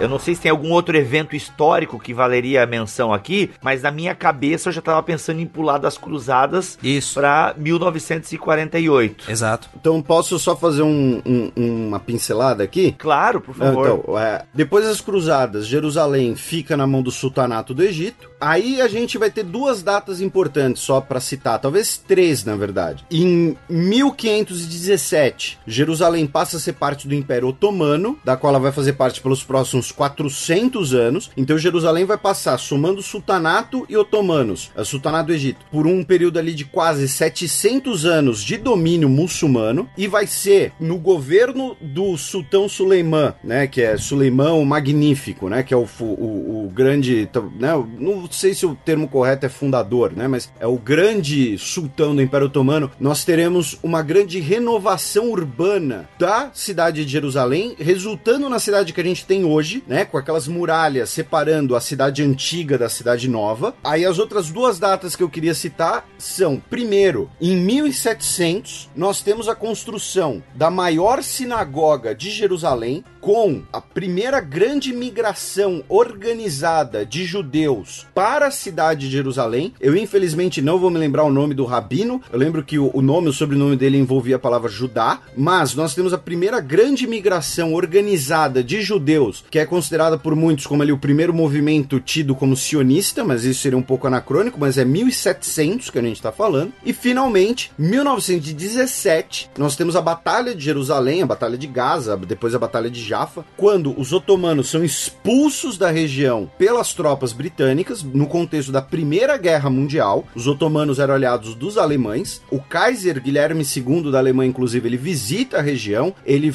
ele constrói a Igreja Luterana de Jerusalém, inclusive, é construída pelo Kaiser da Alemanha, e com a expulsão dos otomanos e posteriormente a derrota otomana na Primeira Guerra Mundial, a vitória britânica, é estabelecido o mandato britânico da Palestina, que envolvia o que hoje são né, Israel, Palestina e Jordânia, que vai ficar sob a administração direta britânica entre 1917 e 1948, e vai ser um período em que nós teremos uma grande migração organizada de judeus para essa região, com o movimento moderno do sionismo ganhando força, o sionismo que remonta ao Hessel. Ah, eu, eu nunca consigo pronunciar o direito o nome dele, peço desculpas, né? H-E-R-Z-L. Herzl. Isso, pronto, muito melhor. Usa, usa esse esse áudio. É, no final do século XIX, que vai falar a ideia de, olha, né, no, no, meio das ondas nacionalistas europeias, né, e quando a gente fala nacionalismo aqui, a gente ainda não tá falando do, do nacionalismo chauvinista, do nacionalismo de expansão, de vou te dominar. É o nacionalismo do porquê o meu povo é dominado, porque o eslovaco vive dentro do Império Austríaco, porque o croata, o sérvio, o romeno não tem o seu próprio país, e ele vai falar, porque os judeus não podem ter seu próprio país? E o nosso país tem que ser na Judéia, tem que ser no território de Israel. Então começam as migrações para lá e elas vão ter um grande incentivo nesse período posterior entre guerras com o domínio britânico, que aí vai resultar na partição em 1947. A gente tem algum dado de onde que os judeus, a gente sabe que eles estavam na Europa, mas tinha algum país ou alguma região onde eles se concentravam mais ou eles estavam bem espalhados por ali? O Rogério que é o Google Maps da história. Pô, Rogério, ajuda. Desculpa. Não, não, mas, mas isso, é, isso é até tranquilo de, de responder, que são especialmente região leste da Alemanha, Polônia e Ucrânia. Por quê? É, não apenas porque eram regiões para onde essas comunidades judaicas migraram séculos antes, Algumas migraram inclusive por terra, vão ali pelo Cáucaso, Armênia, chegam na atual Ucrânia, mas porque eram regiões, por exemplo, no caso do Império Russo, porque nós tínhamos muitos judeus na Polônia e na Ucrânia? Porque eram as únicas regiões onde eles eram permitidos viver. No que é a Rússia central, o Rus, né, RUS, cujo centro é Moscou, eles não podiam residir, né? Então eles residiam especialmente na Polônia e na Ucrânia, onde nós tivemos, né, por séculos os pogroms, diversos episódios de violência contra as comunidades judaicas, e na Alemanha, por conta também ali da atividade mercantil, especialmente ali na região norte, com Báltico e tudo mais, e porque no Império Austríaco eram as regiões também onde eles eram permitidos ou até mesmo incentivados a viver. Eslováquia, República Tcheca, uh, sul e leste da atual Alemanha eram regiões onde eles eram permitidos. No caso do Império Austríaco, repito, eles eram até incentivados a irem para essas regiões, não incentivados de que não tivessem tivesse preconceito, mas a irem para essas regiões como parte do desenvolvimento econômico e, e, papel econômico. Mas a Áustria não podia ter judeu morando na Áustria em si, assim como não podia ter judeu morando no coração da Rússia. Então eles eram, entre aspas, confinados a essas regiões. Claro que você tinha comunidades judaicas importantes em outras regiões também, no caso da Península Ibérica, eles vão ser convertidos à força, né? Muitos deles, ou então a força ao incentivo, digamos assim, em alguns casos, né? Inclusive a que surge a, a linguiça alheira, né? Que é uma história sensacional. Só para os nossos ouvintes que não conhecem, é uma linguiça que não é feita de carne, é uma linguiça que é feita de temperos, por isso ela chama alheira. Mas os judeus comiam ela e até hoje ela é, ela é comida, ela é muito boa, inclusive em Portugal e na Espanha, porque era uma forma de você falar: olha, eu não sou judeu, tô comendo linguiça, viu? Ó, não sou judeu, tô comendo linguiça, mas aquela linguiça não tinha carne, muito menos carne de porco. O adventista pode comer também, então? não sei. Por mim, todo mundo pode comer tudo, mas Ok. Só não pode comer coisa podre. Ok. Toca o barco. Mas. É, então, eles eram especialmente dessa, dessa região, que é onde, como o, o André falou anteriormente, vai se desenvolver o Yiddish. Boa parte do que a gente imagina como um judeu ortodoxo, né? Quando você pensa em um judeu ortodoxo, você pensa o quê? Aquela roupona, né? O chapéuzão, roupa preta e tal. Aquilo lá eram hábitos de vestimentas do leste europeu. Aquilo lá não é do, do Oriente Médio, né? Isso aí são hábitos do leste europeu. Por exemplo, por que as mulheres judias ortodoxas, que não podem mostrar os cabelos, assim como as muçulmanas e algumas vertentes do cristianismo, elas usam perucas. Porque se elas saíssem cobrindo os cabelos nessa região, com um turbante, por exemplo, como algumas mulheres judaicas ortodoxas usam em Israel, muito provavelmente elas eram espancadas e violentadas. Por quê? Porque elas eram judias, né? Era esse nível de preconceito. Então você usa roupas locais, uma peruca e tudo mais, para disfarçar a sua identidade. É uma coisa triste, inclusive. É uma forma de você evitar que você seja espancado e sua casa seja incendiada, em bom português. Então, quando a gente pensa na imagem do judeu ortodoxo, na verdade a gente está pensando num figurino do leste europeu, né? Aquele inverno, né? Imagina o inverno polonês. O casacão é para cobrir, esqueci o nome da, da, daquela camisa que os homens judeus usam por baixo, que tem quatro pontas, que simbolizam as pontas do altar. Enfim, vocês sabem do que eu tô falando, só não sabem o nome também. Então é para também para disfarçar tudo isso. Então é, é o figurino que a gente imagina de um judeu ortodoxo, na verdade, é uma inspiração do leste europeu. Os judeus ortodoxos, por exemplo, da região do Marrocos, da região da Tunísia, já são completamente diferentes. No Marrocos tinha muito judeu também, até a formação do Estado de Israel. Esse é um ponto bem, bem interessante, né? Porque é o que o Shlomo Sand, ele escreve isso, num, que é um historiador é, é, judeu. É, ele escreve um livro justamente ele trata dessas questões aí. Ele mostra como essa comunidade judaica é extremamente rica e variada ao redor do mundo, tendo várias características diferentes, inclusive falando línguas diferentes e não, não o hebraico, né? É, mas essa questão toda da, dessa disfarce que é preciso ao judeu fazer do leste e tal, é debaixo ele mencionou antes os pogroms, né? É, nós temos aí em 1800, nos anos 1880 os piores pogroms da Rússia, quando acontece uma é, é, o pogrom ele é, uma, é, um, é um ataque quase que popular é, dos russos contra os judeus, matando, tomando as propriedades, é um horror que aconteceu lá. E ele faz parte de todo esse antissemitismo que existe na Europa durante muitos séculos. Há um pouco desse, e aliás, não um pouco, bastante disso, dá para botar na conta do cristianismo, né? Da, da, dessa, dessa relação com os judeus na Europa. Teve um tal Lutero também, ouvi dizer aí, É, né? Lutero é, no é. banco dos réus. É, Isso. Mas o, é, mas o Lutero foi, foi por motivo de questão religiosa, não étnica, vamos chamar assim, né? Mas de qualquer maneira, é, é, esses pogroms aqui, eles são é, justamente o que vai dar uma, uma, uma a tônica inicial para a solução final do pro- problema judaico. Qual é o problema judaico? O antissemitismo. E eles não conseguem, eles tentam a via da integração nas sociedades, não conseguem. É um processo terrível e complicado que eles passam. E justamente nessa época que surge, então um pouco antes, o movimento do Herzl, que cria o sionismo propriamente dito. E nesse caso aí, ele surge como uma solução da busca de então termos uma nação para nós diante do quadro que se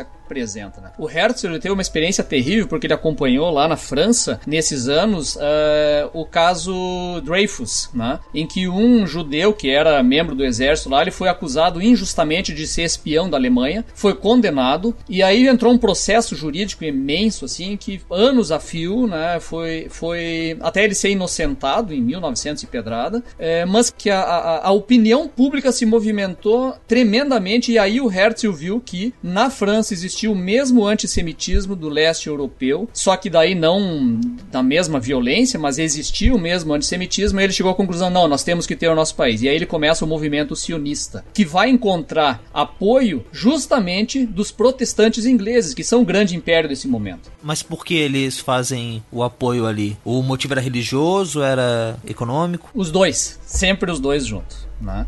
Nós temos que pensar que o, Império Britânico ele está depois até estourar na guerra e, e mais adiante ele tem essa, essa ideia lá que é, é, da, da- do controle do comércio para o Oriente e aí envolve a região da Palestina porque eles vão construir depois o Canal do Suez ali tem esse processo todo em andamento. E aí o confronto com o Império Otomano. Então o que acontece? A ideia de um estado um enclave judaico lá se torna interessante para o Império Britânico no início do século XX né, para ter esse apoio dos judeus para as pretensões do Império. Só que ao mesmo tempo tinha no Império Britânico uma série de protestantes lá que já vinham com simpatia à causa judaica e aí é por motivo religioso, porque o movimento daquilo que se chama hoje sionismo cristão, que é o apoio dos cristãos e aí especificamente protestantes a Israel e a formação de Israel, ele é anterior ao próprio sionismo judaico. né? Lá por 1840 já surge então a ideia de Israel estar vinculado à escatologia cristã. Ali que vai se levantar esse- essa história toda aí. E daí vai também vir o dispensacionalismo, André? Inclusive, mas ele é um dos ingredientes.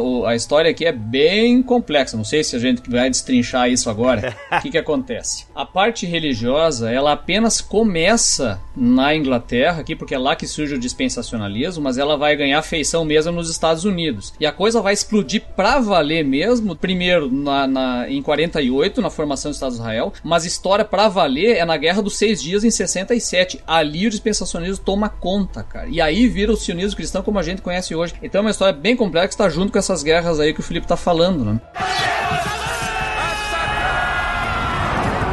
Pegando isso que o André mencionou, pegando né, a parte que eu posso, que eu consigo dar pitaco, do sionismo cristão britânico, vai ser na Inglaterra que nós temos a gênese do que será o Estado de Israel, que é com a chamada Declaração de Balfour, que na época, apesar do nome, não foi uma, uma declaração, digamos assim, aberta, feita no jornal, é um documento que foi elaborado dentro das paredes e foi publicado apenas depois que a situação já estava tranquila no domínio uh, da Palestina, né? Ela foi publicada no final de 1917, ou seja, faltando menos de um ano para o fim da Primeira Guerra Mundial, na qual o então secretário de Estados de Negócios Estrangeiros, que é como se fosse o ministro de Relações Exteriores do Reino Unido, o Arthur Balfour, disse que o governo de Sua Majestade né, vê a ideia da criação de um lar nacional para os judeus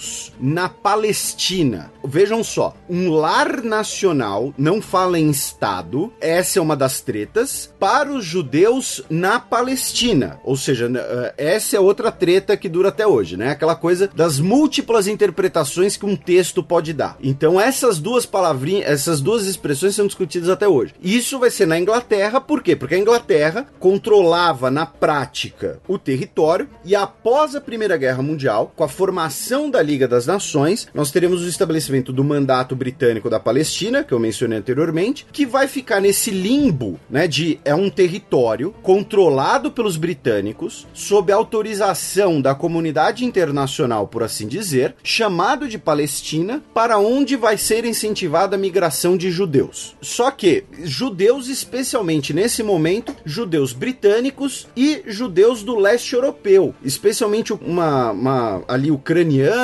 e, e poloneses, que inclusive vão levar a ideia para a região do kibbutz como o ideal de sociedade socialista. O sionismo ele surge como um movimento, é, ele ganha força como um movimento socialista. Isso é algo curioso de ser colocado, já que hoje nós temos, infelizmente, é, muitos elementos anti-sionistas ou anti-pior, antissemitas na esquerda. Especial, ah, na, isso a Globo não mostra, isso a Globo não mostra. Não, por, por exemplo, teve recentemente um. Eu não vou falar o partido do, do, do, cidadão, mas teve um cidadão de um partido de esquerda, não era o PT, né? Só pra antes que, né? Que, mas de um dos menores que escreveu um texto que assim, é. Lutero assinava embaixo. É, brincando, só polemizando aqui.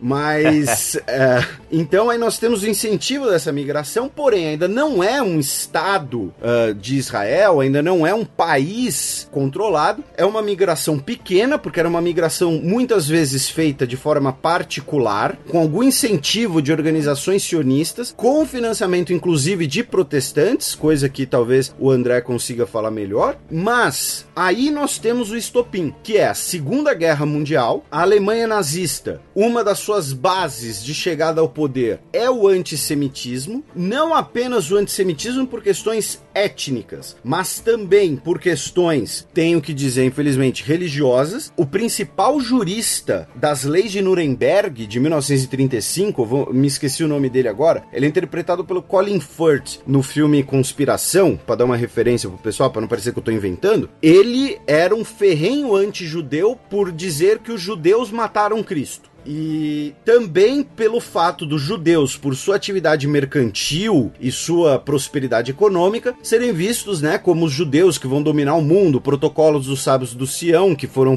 é, um documento forjado na Rússia décadas antes. Então, assim, se a Alemanha estava destruída, pobre, endividada por causa da guerra, e os judeus estavam lá ganhando dinheiro no discurso nazista, então a culpa era dos judeus. Então, aí nós temos o extermínio em massa sistematizado de uma proporção e de uma sofisticação inédita na história humana é quando você cria um aparato burocrata e uma máquina industrial para matar. Por isso que o Holocausto é tão importante, é tão sensível. E eu é uma das coisas que eu menos tolero é o pessoal que relativiza ou nega o Holocausto. A gente não está falando de um genocídio, como infelizmente ocorreu em diversos outros, a gente está falando de um genocídio industrial. Industrial e científico, né? Esse é o terror da coisa. Exato Exatamente. Cara, a, a, ideia do tipo, olha só, como a gente pode matar gente mais rápido? Vamos testar aqui. É pela câmara de gás? É pelo fuzilamento? É enforcando? Como é que é? Qual o melhor método? O método mais produtivo? É, é uma coisa retardada. É o Fordismo da execução. Nossa. E aí, isso gera uma sensibilidade enorme na comunidade judaica, na comunidade internacional como um todo, para a questão judaica, e principalmente vai mobilizar os judeus dos Estados Unidos, que vão passar a ser os grandes financiadores, já que, e por que eu falo dos judeus dos Estados Unidos? Porque foram os judeus que foram preservados dessa destruição e perseguição da guerra. Porque mesmo o judeu que sobreviveu ao Holocausto, ele veio para o Brasil, por exemplo, sem nada. Ele teve que fugir para outro país, para Suécia, sem nada. Os judeus que agora têm meios de colaborar financeiramente com essa empreitada da construção de um Estado, de um país, são agora os judeus dos Estados Unidos, porque eles foram isolados desse, de toda essa destruição. Então você gera uma grande comoção com a ideia de, surgir, de criar um Estado para os judeus, de criar um país onde eles possam se autogovernar e possam se defender coletivamente, e aí vai juntar a fome com a vontade de comer, que é os britânicos com parte da sua ilha destruída, com boa parte da sua população afetada diretamente pela guerra. Porque quando a gente pensa em guerra, a gente pensa no cara atirando no outro. Mas lembre-se, tem o cara que volta inválido, tem o órfão, tem a viúva, tem todo um aparato de que leva à criação do chamado estado de bem-estar social, que leva um, um, um verdadeiro colapso da sociedade que você conhecia antes. Os bombardeios, né? E isso, você destrói casas, você destrói vidas. Não apenas a vida mortal, mas a vida das pessoas que ficam. Então, os britânicos olham e falam: olha, a gente tem que nos reconstruir, temos que focar no nosso país. Esses mandatos da Liga das Nações e tudo mais, a gente tem que se livrar. Vai passar alguns para Austrália, por exemplo, vai passar alguns para a futura ONU, né? O caso mais extenso é o da ilha de Nauru, que fica no, no Pacífico, que vai, só vai se autogovernar na década de 1990, por exemplo. E com o mandato britânico da Palestina, o que, que eles vão fazer? Vão propor a criação de um Estado árabe árabe e de um Estado judeu ali. E aí a gente vai ter uma série de discussões sobre como isso deveria ser feito, como isso foi feito, qual deveria ser o Estado árabe, enfim, todas as outras coisas, mas que acho que fica, né, para próxima, mas só contextualizando essa questão da Segunda Guerra Mundial e tenho certeza aí que o André consegue dar adendos muito mais substanciais. Tem um detalhe aí nesse envolvimento inglês ou britânico, né, que é, é bem, bem feinho até, né? O, o Império Britânico apoiando os judeus no movimento sionista lá para a Palestina não é tanto por bondade de querer ah, no mesmo local de antes. Eles sugeriram Uganda, sugeriram Creta, sugeriram um monte de lugar Sim. que foram rejeitados pelo movimento sionista, é, mas é, eles não queriam esses judeus é na Inglaterra. Esse é o detalhe. Sim. Porque eles tinham que judeus estavam lá? Eram os judeus portugueses que foram na época da, da perseguição da coroa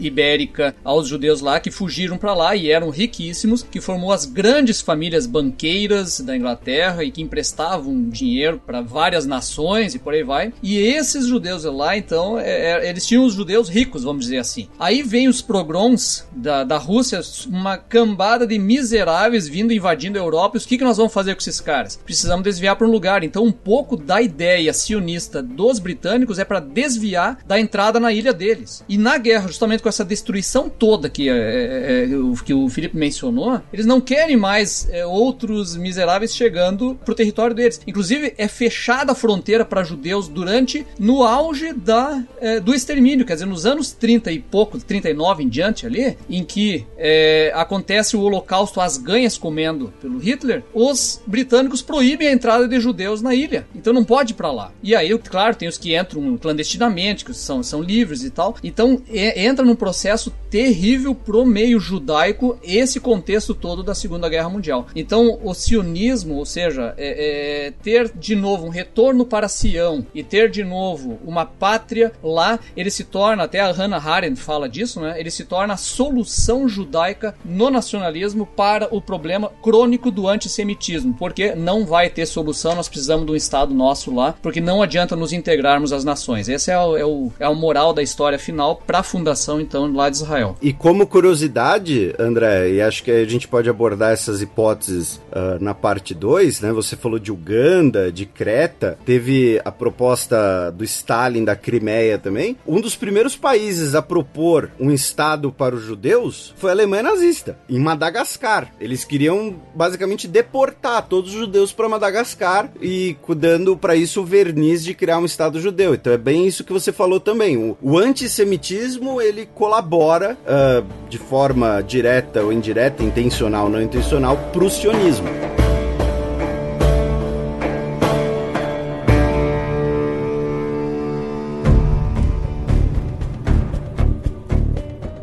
Gente, olha só, o Felipe já deu a deixa, essa é a parte 1. Porque a gente fala muito. Não, mas, cara, eu aprendi demais. Porque virou xadrez verbal, eu tenho isso gravado. é. Tá? Eu tenho essa crítica gravada, virou xadrez verbal. Olha aí. Só que com uma edição melhor, né, Felipe? Fala sério. Sim, aí. claro, até porque a gente grava e lança no mesmo dia, né? Gra gravar com um mês de antecedência é fácil, né, irmão? É fácil, né? É bonito, né? É, é bonito. É, Não, tá show de bola, show de bola. gente, gente, foi a parte 1. A gente vai voltar na parte 2, direto com a fundação do Estado de Israel. Depois tem algumas guerras e como os nossos historiadores disseram aqui em Off Topic, a questão religiosa e política se funde, então não dá pra gente ficar separando muito. Então vai ser muito legal. Vamos falar de dispensacionalismo. Galera, aguarde a parte 2 que ela virá. Olha, eu não sei vocês, mas eu aprendi pra caramba, porque realmente é um assunto que a minha cabeça tá até doendo de tanta informação. Mas eu queria então pedir pro André uh, e depois para o Felipe para vocês deixarem alguma recomendação de leitura, né, algum site, algum vídeo, enfim, se vocês têm alguma coisa para indicar, até pra galera poder é, é, se informar um pouco mais, poder se preparar para a parte 2. André, tens alguma indicação? Cara, a indicação que eu teria, a galera, a galera não vai gostar muito. Tem em português os livros da editora Bem Virado, Shlomo Sand, que ele trata justamente da construção do da pátria judaica, né? Então um deles se chama A Invenção da Terra de Israel. Ele, na verdade, ele é um historiador que desconstrói muito da questão bíblica, né? Então por isso que eu estou dizendo que, que os nossos ouvintes vão odiar essa indicação, mas ele é muito interessante para a gente ver uma, uma questão histórica. E também o, o outro livro dele que ele trata do mesmo, do mesmo tempo, que é a Invenção do Povo Judeu. Então ele fala um pouco sobre essa questão da, da, da formação do Israel contemporâneo, né? Que ele diz daí na, na, na linha dele, é que uma comunidade religiosa rica e variada, ela vai se tornar então uma nação via essa solução do nacionalismo para um problema antissemita que tem cunho religioso. Né? Então ele, ele explora muito bem essa parte aí. Então, pro pessoal aí nosso que é crente, evangélico e tal, fecha os olhos para a parte de crítica bíblica e fica com a parte histórica lá que vai entender um pouco melhor. Mas ele é bem controverso, tá? Já vou dizendo assim, ó, tem um monte de cara que vai dizer, não, não é por aí, é diferente, então, mas só para dar uma pimentada então na discussão você fala que mesmo dentro da história tem gente que critica ele, não é só os crentes que não suportam que ele fale mal da Bíblia. Não, são, é, são é sempre a discussão historiográfica, né, cara? São linhas, sim, sim. linhas diferentes, né? Mas ele é criticado, mas principalmente, né, pelos ortodoxos, é ali que está a maior crítica, né? Ele, ele tá bastante alinhado com aquilo que eu falei lá no início do programa, uma historiografia que está revendo Israel e tal, então, vamos dizer assim, pro nosso meio aqui evangélico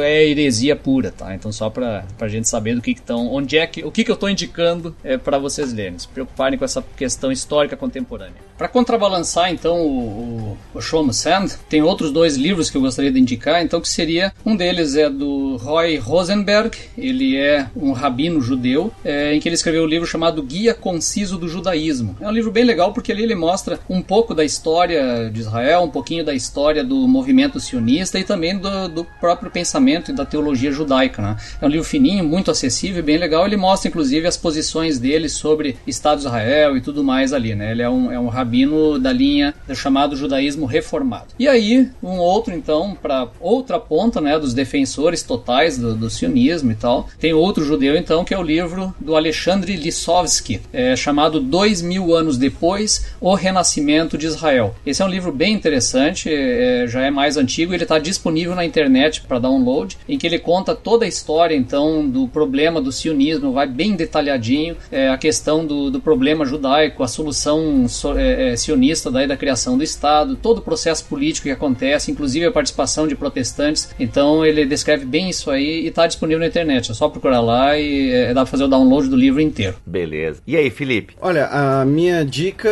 são duas. A primeira é um site chamado Xadrez Herbal. Tem muita coisa sobre Jerusalém lá. Uh, o pessoal que faz é meio trouxa, mas é, é legal.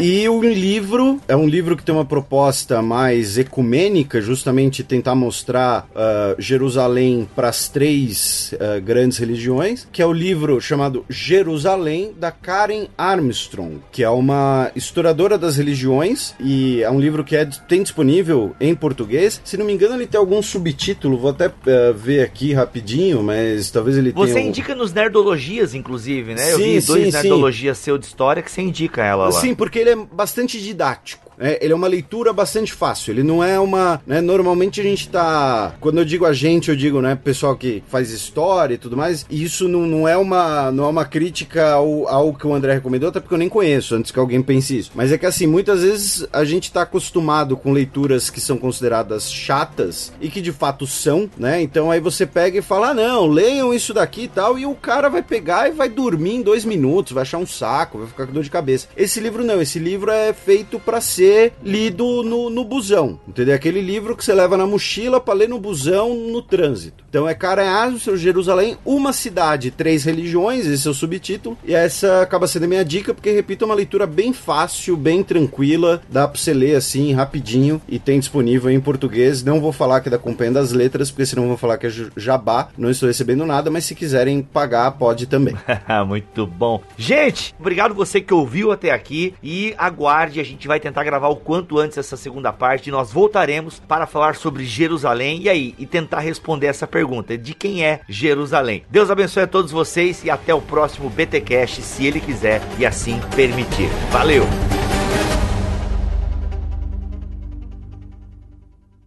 Este podcast foi editado por Mac Bibotalk Produções.